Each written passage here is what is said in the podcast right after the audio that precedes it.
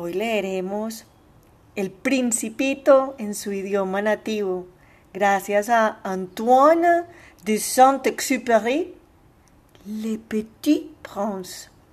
Vamos a empezar entonces. Table de matière, premier chapitre, et comme ça, il y en a comme euh, 27 euh, chapitres. On commence par ici. Premier chapitre.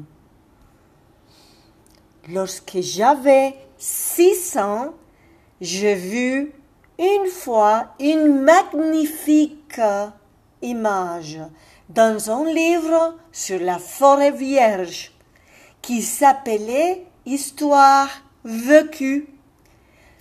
Ça représentait un serpent bois qui avalait un fauve.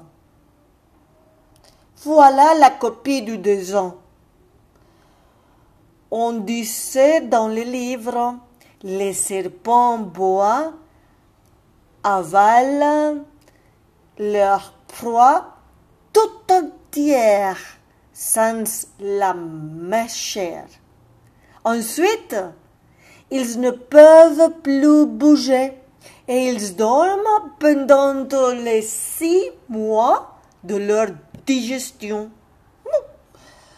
J'ai alors beaucoup réfléchi sur les aventures de la jungle et à mon tour, j'ai réussi, avec un crayon de couleur, à tracer mon premier dessin. Mon dessin numéro un, il était comme ça. J'ai montré mon chef d'œuvre aux grandes personnes et je leur ai demandé si mon dessin leur faisait peur. Ils m'ont répondu Euh, Pourquoi un chapeau ferait-il peur? Mon dessin ne représentait pas un chapeau. Il représentait un serpent boa qui digérait un éléphant. J'ai alors dessiné l'intérieur du serpent boa afin que les grandes personnes puissent comprendre. Elles ont toujours besoin d'explications. Mon dessin numéro 2 était comme ça.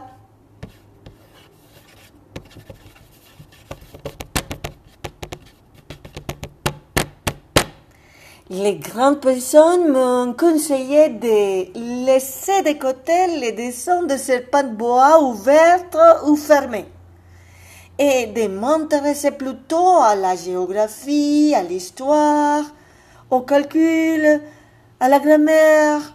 Bon, c'est ainsi que j'ai abandonné, à l'âge de 6 ans, une magnifique carrière de peintre. J'avais été découragée par l'insuccès de mon dessin numéro 1 et de mon dessin numéro 2. Les grandes personnes ne comprennent jamais rien toutes seules. Et c'est fatigant pour les enfants de toujours et toujours leur donner des explications. Hum. J'ai donc dû choisir un autre métier et j'ai appris à piloter des avions. J'ai volé un peu partout dans le monde et la géographie, c'est exact, m'a beaucoup servi.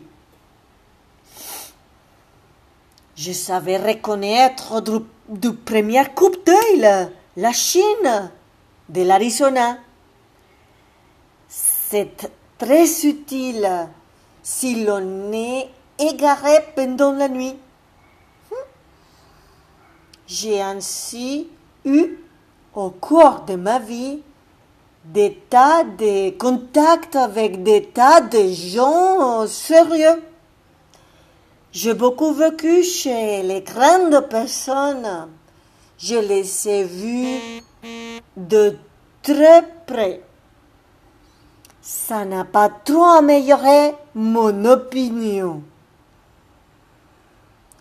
Quand j'en rencontrais une qui me paraissait un peu lucide, j'ai fait l'expérience sur elle de mon dessin numéro un que j'ai toujours conservé. Je voulais savoir si elle était vraiment compréhensive. Mais toujours elle me répondait. C'est un chapeau. Alors, je ne lui parlais ni de serpent bois, ni de forêt vierge, ni d'étoiles. Je me mettais à sa portée. Je lui parlais de bridge, de golf, de politique et de cravate. Et la grande personne était bien contente de connaître un homme aussi raisonnable. Hmm? Chapitre 2 J'ai ainsi vécu seul, sans personne avec qui parler véritablement jusqu'à une panne dans le désert du Sahara il y a six ans. Quelque chose s'était cassé dans mon moteur. Et hmm, comme je n'avais avec moi ni mécanicien, ni passager, je me préparais à essayer de réussir toute seule, toute seule, une réparation difficile. C'était pour moi une question de vie ou de mort. J'avais à peine de l'eau à boire pour huit jours. Ah. Les premiers soirs, je me suis donc endormi sur les sables à mille milles de toute terre habitée. J'étais bien plus isolé qu'un naufragé sur un radeau au milieu de l'océan. Alors, vous imaginez ma surprise à lever du jour, quand une drôle de petite voix m'a réveillé. Il disait, S'il vous plaît, dessine-moi un mouton. Dessine-moi un mouton. J'ai sauté sur mes pieds comme si j'avais été frappé par la foudre. J'ai bien frotté, monsieur. Hmm. J'ai bien regardé. Et j'ai vu un petit bonhomme à fait extraordinaire qui m'a considéré gravement. Voilà le meilleur portrait que plus tard j'ai réussi à faire de lui. Mais mon dessin, bien sûr, est beaucoup moins ravissante que le modèle. Ce n'est pas ma faute. Ah. J'avais été découragé dans ma carrière de peintre par les grandes personnes à l'âge de six ans et je n'avais rien appris à dessiner, sauf les bois fermés ou les bois ouverts. Je regardais donc cette apparition avec des yeux tout ronds d'étonnement. N'oubliez pas que je me trouvais à mille milles de toute région habitée. Oh, mon petit bonhomme ne me semble ni égaré, ni morte de fatigue, ni morte de faim, ni morte de soif, ni morte de peur. Il n'avait en rien, il n'avait en rien l'apparence d'un enfant perdu au milieu du désert. À mille milles de toute région habitée. Quand je réussis enfin à parler, je lui dis Mais qu'est-ce que tu fais là? Et il me répéta alors tout doucement comme une chose très sérieuse. S'il vous plaît, dessine-moi un mouton. Quand le mystère est trop impressionnant, on n'ose pas de désobéir. Aussi absurde que cela me semblait à mille milles de tous les endroits habités et en danger de mort, j'ai sorti de ma poche une feuille de papier et une stylographe. Mais je me rappelais alors que j'avais surtout étudié la géographie, l'histoire, les calculs et la grammaire, et j'ai dit au petit bonhomme, avec un peu de mauvaise humeur, que je ne savais pas dessiner. Il me répondit, ça fait rien, dessine-moi un mouton. Comme je n'avais jamais dessiné un mouton, je refis. Pour lui, l'un de deux seuls dessins dont j'étais capable celui du bois fermé, et, et je fus stupéfait d'entendre les petits bonhommes me répondre Non, non, je ne veux pas d'un éléphant dans un bois. un bois, c'est très dangereux. Et un éléphant, c'est très encombrant. Chez moi, c'est tout petit. J'ai besoin d'un mouton. Dessine-moi un mouton. Alors, je dessinai. Il regarda attentivement, puis non, celui-là est déjà très malade. Faisons un autre. Je dessinais. Mon ami sourit gentiment, avec indulgence. Tu vois bien, ce n'est pas un mouton, c'est un bélier. Il y a des cornes. Je refis donc encore mon dessin. Mais il fut refusé comme le précédent. Celui-là est trop vieux. Je veux un mouton qui vive longtemps. Alors, faute de patience, comme j'avais hâte de commencer à démontage, le démontage de mon moteur, j'ai griffonné ces dessins-ci.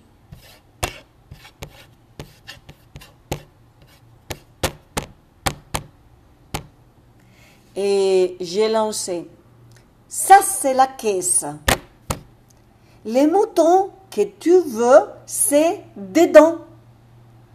Mais je fus bien surpris de voir s'illuminer le visage de mon jeune juge. C'est tout à fait comme ça que je le voulais. Crois-tu qu'il fait beaucoup d'herbe à ces moutons? Pourquoi? Parce que chez moi, c'est tout petit. Ça suffira sûrement. Je t'ai donné un tout petit mouton. Il pencha la tête vers les deux Pas si petit que ça, tiens. Il s'endormit. Et c'est ainsi que j'ai fait la connaissance du petit prince. Hmm. voilà le meilleur portrait que plus tard j'ai réussi à faire de lui. Hmm, les cheveux jaunes, et il est aussi tout petit, mignon. Hmm, chapitre 3 Il m'a fallu longtemps pour comprendre d'où il venait. Les petits princes qui me posaient beaucoup de questions ne semblaient jamais entendre les miennes. Ce sont des mots prononcés par hasard qui, peu à peu, m'ont tout révélé. Ainsi, quand il aperçut pour la première fois mon avion, je ne dessinerai pas mon avion, c'est un dessin beaucoup trop compliqué pour moi. Il me demanda Qu'est-ce que c'est que cette chose-là? Ce n'est pas une chose, ça vole, c'est un avion. C'est mon avion. Et j'étais fier de lui apprendre que j'ai volé. Alors il écria Comment tu es tombé du ciel? Oui, fils Dieu, modestement. Ah, ça c'est drôle. Et le petit prince eut un très joli éclat de rire qui m'irrita beaucoup. Je désire que l'on prenne mes malheureuses au sérieux. Puis il ajouta Alors, toi aussi tu viens du ciel. De quelle planète es-tu? Hmm, J'entrevis aussitôt une lueur dans le mystère de sa présence et j'interroguai brusquement. Tu viens donc d'une autre planète? Mais il ne me répondit pas. Il hochait la tête doucement tout en regardant mon avion. C'est vrai que là-dessous, tu ne peux pas venir de bien loin. Et il s'enfoca dans une rêverie qui dura longtemps. Puis, sortant mon mouton de sa poche, il se plongea dans la contemplation de son trésor. Vous imaginez combien j'avais pu être intrigué par cette demi-confidence sur les autres planètes. Je m'efforçais donc d'en savoir plus long D'où viens-tu, mon petit bonhomme? Où est-ce chez toi? Où veux-tu emporter mon mouton? Il me répondit après un silence méditatif. Ce qui est bien avec la caisse que tu m'as donnée, c'est que la nuit, ça lui servira de maison. Bien sûr. Et si tu es gentil, je te donnerai aussi une corde pour l'attacher pendant le jour et un piquet. La proposition parut choquer le petit prince. L'attacher? Quelle drôle d'idée Mais si tu ne l'attaches pas, il ira n'importe où et il se perdra. Et mon ami eut un nouvel éclat de rire. Mais où veux-tu qu'il aille? N'importe où, droit devant lui. Alors le petit prince remarqua gravement. Ça ne fait rien. C'est tellement petit chez moi. Et avec un peu de mélancolie, peut-être, il ajouta, droit devant, soit on ne peut pas aller bien loin.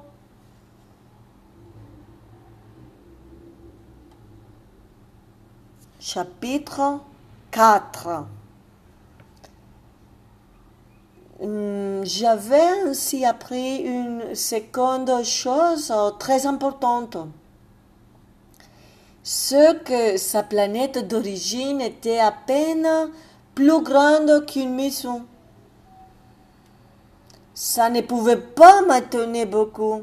Je savais bien qu'en dehors des grosses planètes comme la Terre, Jupiter, Mars, Vénus, auxquelles on a donné des noms, il y en a de centaines d'autres qui sont quelquefois si petites qu'on a beaucoup de mal à les apercevoir au télescope.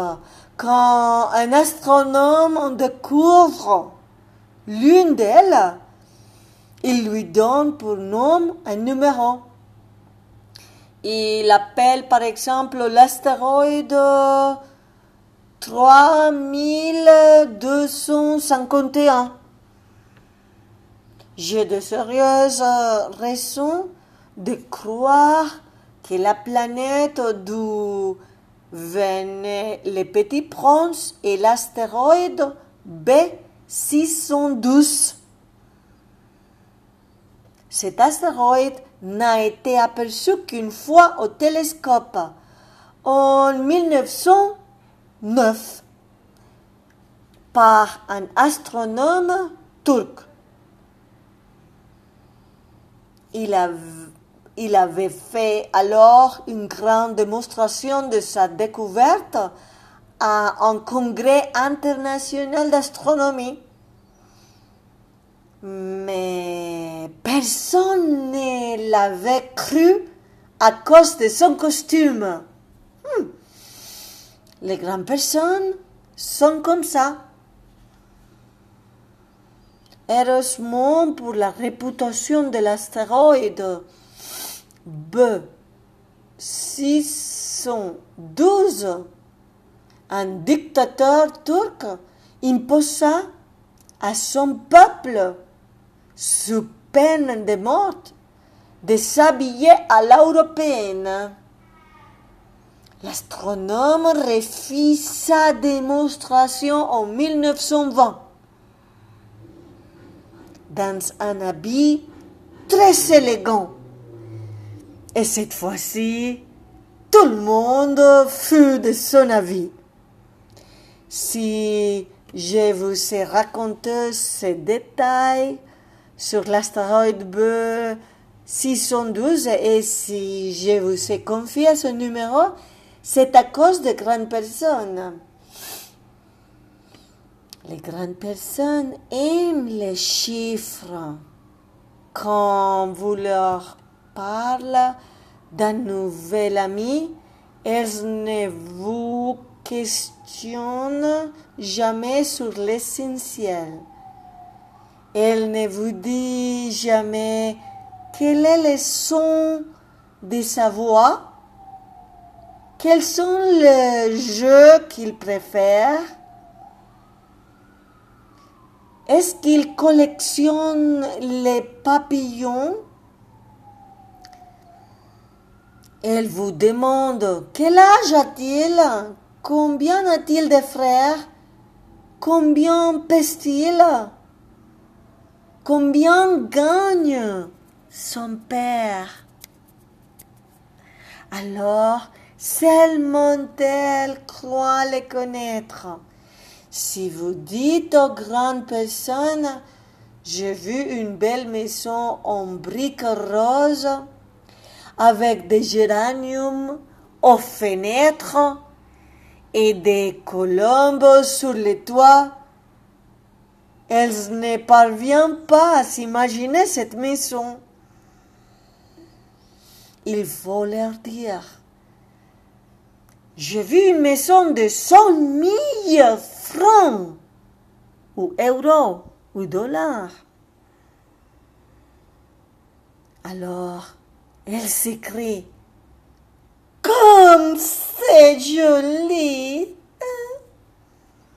Ainsi, si vous leur dites la preuve que le petit prince a existé, c'est qu'il était ravissant, qu'il riait et qu'il voulait un mouton.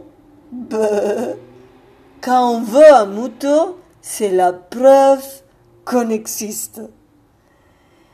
Elles oseront les épaules et vous traiteront d'enfants.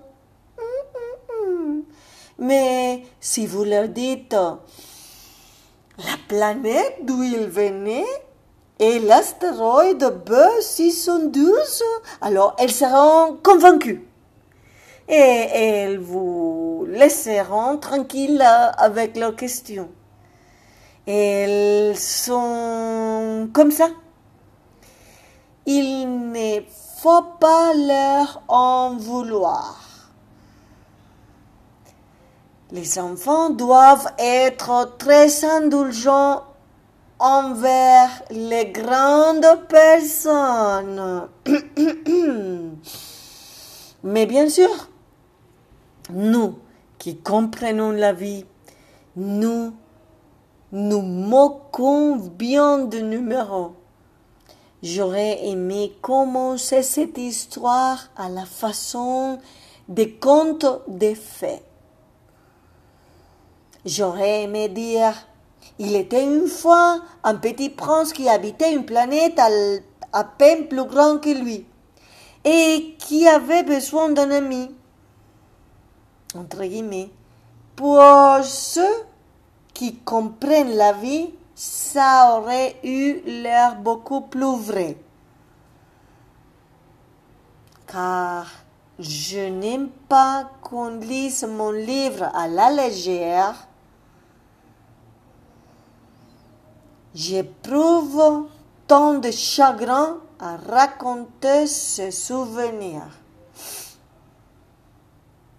Il y a six ans, déjà que mon ami s'en est allé avec son mouton. Si j'essayais ici de les décrire, c'est afin de ne pas s'oublier. C'est triste d'oublier un ami. Tout le monde n'a pas eu un ami. Et je puis devenir comme les grandes personnes qui ne s'intéressaient plus qu'aux chiffres. Hmm. C'est donc pour ça encore que j'ai acheté une boîte de couleurs et des crayons. C'est dur de se remettre au dessin.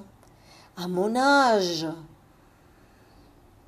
on n'a jamais fait d'autres tentatives que celle d'un bois fermé et celle d'un bois ouvert, à l'âge de 10 ans.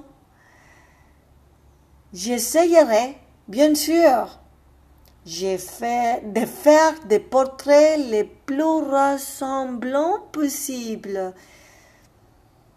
Mais je ne suis pas tout à fait certain de réussir. Un dessin va et de l'autre ne ressemble plus. Je me trompe un peu aussi sur la taille. Ici, le petit prince est trop grand. Là, il est trop petit. J'hésite aussi sur la couleur de son costume. Alors je tâtonne comme si et comme ça, tant bien que mal. Je me tromperai, enfin, sur certains détails plus importants. Mais ça, il faudra me les pardonner. Mon ami ne me donnait jamais des explications. Il me croyait peut-être semblable à lui. Mais moi, malheureusement, je ne sais pas voir les moutons à travers la caisse. Je suis peut-être un peu comme le grande personne. Je dû vieillir. Hmm. Chapitre 5 Chaque jour, j'apprenais quelque chose sur la planète, sur les départs, sur les voyages. Ça venait tout doucement, au hasard de réflexion. C'est ainsi que le troisième jour, j'ai connu le drame de Baobabs. Cette fois-ci encore, ce fut grâce au mouton, car brusquement le petit prince m'interrogua, compris d'un doute grave. C'est bien vrai, ce n'est pas que les moutons mangent les arbustes. Oui, c'est vrai. Ah, je suis contente. Je suis contente. Je ne compris pas pourquoi il était si important que les moutons mangent,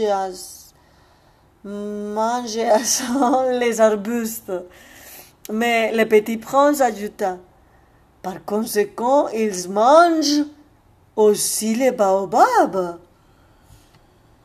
Je fis remarquer au petit prince que les baobabs ne sont pas des arbustes, mais des arbres grandes comme des églises et que si même il emportait avec lui tout un troupeau d'éléphants, ces troupeaux ne viendraient pas au bout d'un seul baobab. L'idée du troupeau d'éléphants fit rire le petit prince. Il faudra les mettre les uns sur les autres.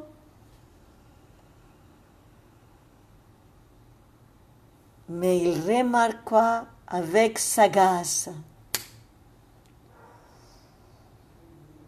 Les baobabs, avant de grandir, ça commence par être petit. C'est exact. Mais pourquoi veux-tu que tes moutons mangent les petits baobabs? Il me répondit, Ben, voyons, comme s'il s'agissait là d'une évidence. Et il me fallut dans et il me fallut et il un grand effort d'intelligence pour comprendre à moi seul ces problèmes. Et en effet, sur la planète du Petit Prince, il y avait, comme sur toutes les planètes, de bonnes herbes et de mauvaises herbes. Par conséquent, des bonnes graines, de bonnes herbes et de mauvaises graines et de mauvaises herbes. Mais les graines sont invisibles. Elles dorment dans les secrets de la terre jusqu'à ce qu'ils prennent fantaisie à l'une d'elles de se réveiller. Alors, elle s'étire et pousse d'abord timidement vers le soleil une ravissante petite brindille inoffensive. S'il s'agit d'une brindille de radis ou de rosière, on peut la laisser pousser comme elle veut.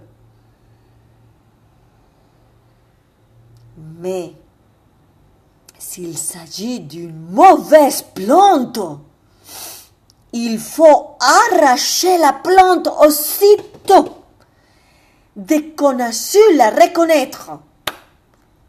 Oh, il y avait des graines terribles sur la planète du Petit Prince. C'étaient les graines des baobabs. Les sols de la planète ont été infestés. Or, un baobab, si l'on s'y prend trop tard, on ne peut jamais plus s'en débarrasser. Il encombre toute la planète. Il la perfore de ses racines. Et si la planète est trop petite, et si les baobabs sont trop nombreux, il la faut éclater. C'est une question de discipline. Mais disait plus tard le petit prince. Quand on a terminé sa toilette du matin, il faut faire soigneusement la toilette de la planète. Il faut s'astreindre régulièrement à arracher les baobabs dès qu'on les distingue d'avec les rosières auxquelles ils ressemblent beaucoup quand ils sont très jeunes. Hmm. C'est un travail très ennuyant, mais très facile. Entre guillemets, il dit. Et un jour, il me conseilla de m'appliquer à réussir un beau deux pour bien faire entrer ça dans la tête des enfants de chez moi. Entre guillemets, s'ils voyagent un jour, me disait-il, me disait-il, ça pourra leur servir. Il est quelquefois sans inconvénient de remettre à plus tard son travail, mais s'il s'agit de baobab, c'est toujours une catastrophe. J'ai connu une planète habitée par un paresseux. Il avait négligé trois arbustes. Point suspensif, ça continue. On ferme les guillemets. Et sur les indications du petit prince, j'ai dessiné cette planète-là. Je n'aime guère prendre le ton d'un moraliste. Mais les dangers des baobabs est si peu connu.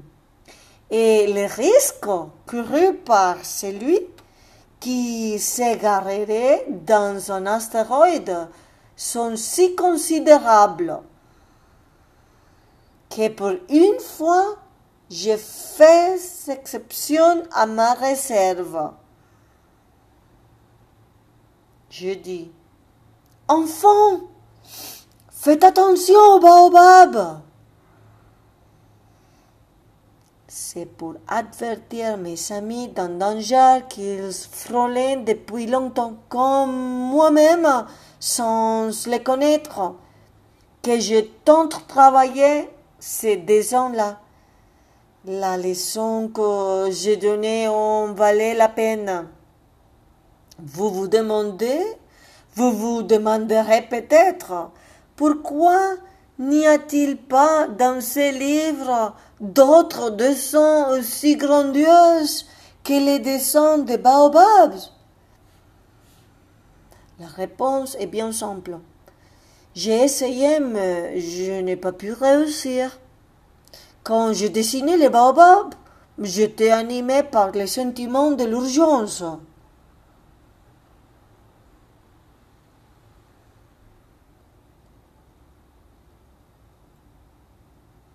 Chapitre 16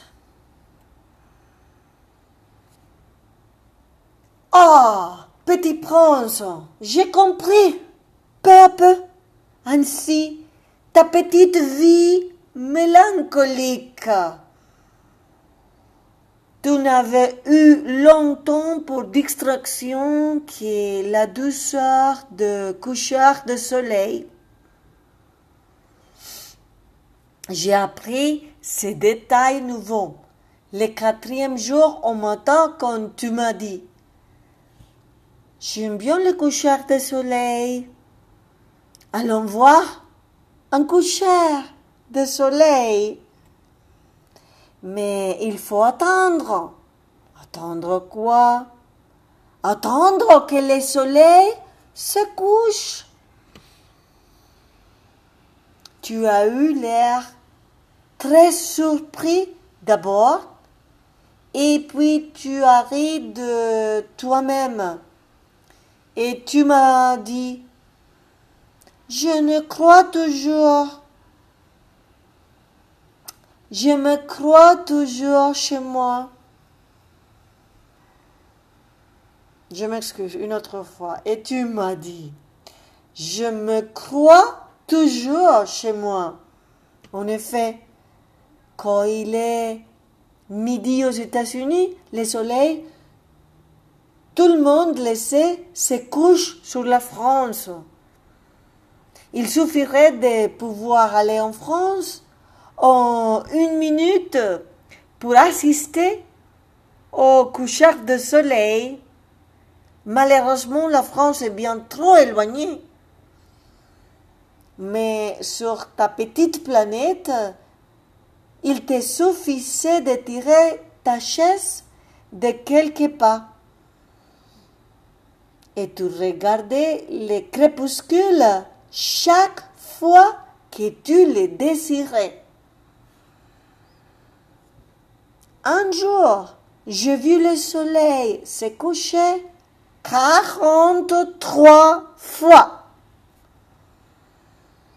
Et un peu plus tard, tu ajoutas. Tu sais, quand on est tellement triste, on aime le coucher du soleil. Le jour de 43 fois, tu étais donc tellement triste. Mais le petit prince ne répondit pas.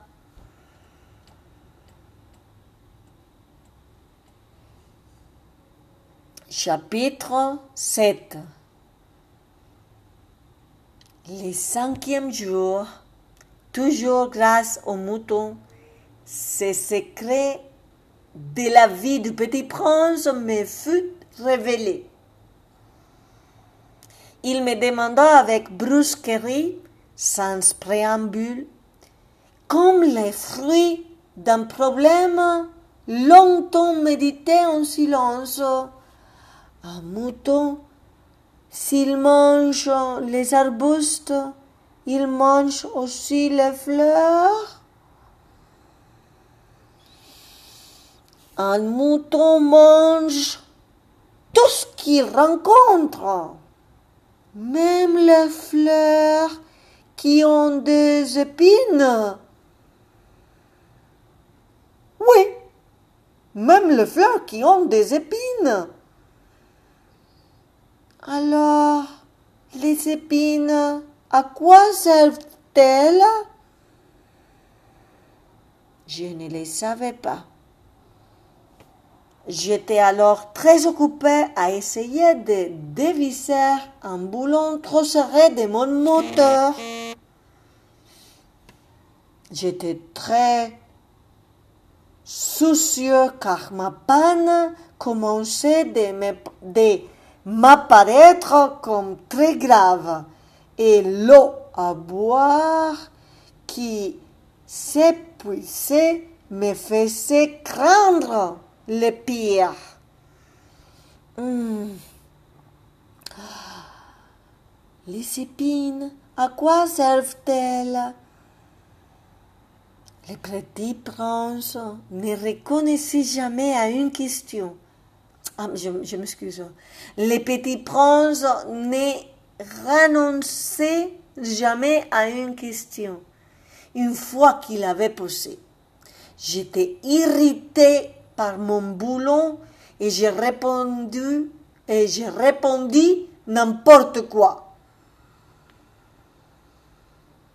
Les épines, ça ne sert à rien.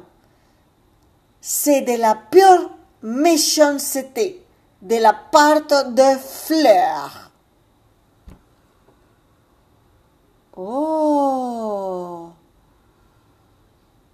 Mais après un silence, il me lança avec une sorte de rancune. Je ne te crois pas. Les fleurs sont faibles. Elles sont naïves. Elles se rassurent comme elles peuvent. Elles se croient terribles avec leurs épines. Je ne répondis rien. À cet instant-là, je me disais, si ce boulon résiste encore, je le ferai sauter d'un coup des marteaux. Le petit prince dérangea de nouveau mes réflexions. Et tu crois, toi, que les fleurs... Mais non, mais non, je ne crois rien. J'ai répondu n'importe quoi. Je m'occupe, moi, de choses sérieuses. Il me regarda stupéfait. Des choses sérieuses Il me voyait, mon marteau à la main et les doigts noirs des cambouis penché sur un objet que lui semblait très laid. Tu parles comme les grandes personnes. Ça me fit un peu mais impitoyable. Il ajouta, Tu confonds tout, tu mélanges tout. Il était vraiment très irrité. Il s'écuait au vent de chevaux tout dorés. Je connais une planète où il y a un monsieur Cramoisi. Il n'a jamais respiré une fleur.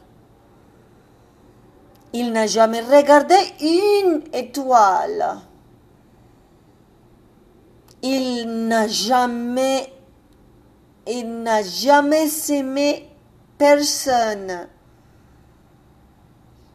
Il n'a jamais rien fait d'autre que des additions. Et toute la journée, il répète comme toi. Je suis un homme sérieux. Je suis un homme sérieux. et ça les fait gonfler d'orgueil. Mais ce n'est pas un homme, c'est un champignon. Un quoi? Un champignon. Les petits princes étaient maintenant tout pâles de colère. Il y a des millions d'années que les fleurs fabriquent des épines. Il y a des millions d'années que les moutons mangent quand même les fleurs.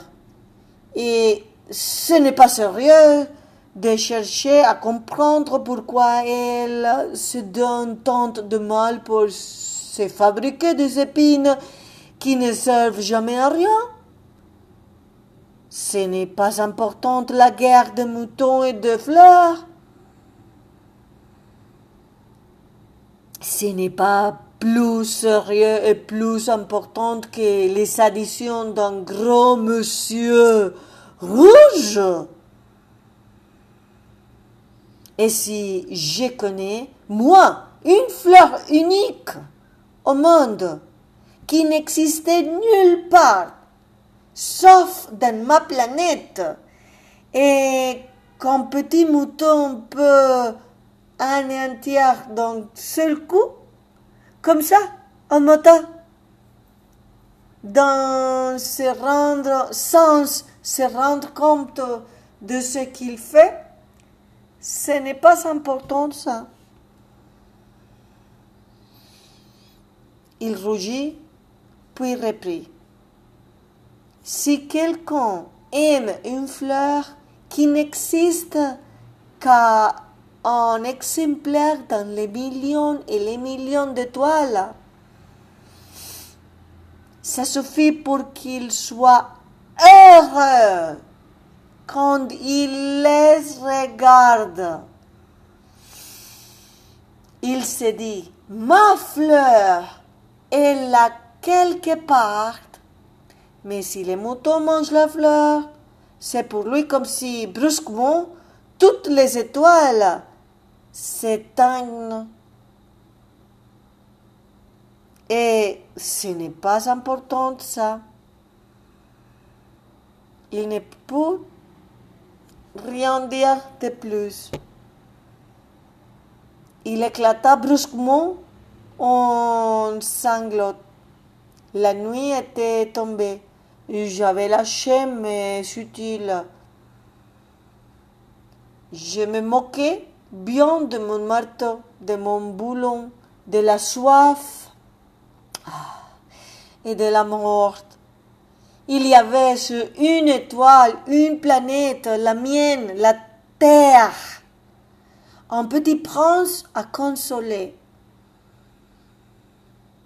Je l'ai pris dans les bras. Je l'ai bercé. Je lui disais, entre guillemets, la fleur que tu aimes n'est pas en danger. Je lui dessinerai une muselière à ton mouton. Je te dessinerai une armure pour ta fleur. Je continue, on ferme entre guillemets.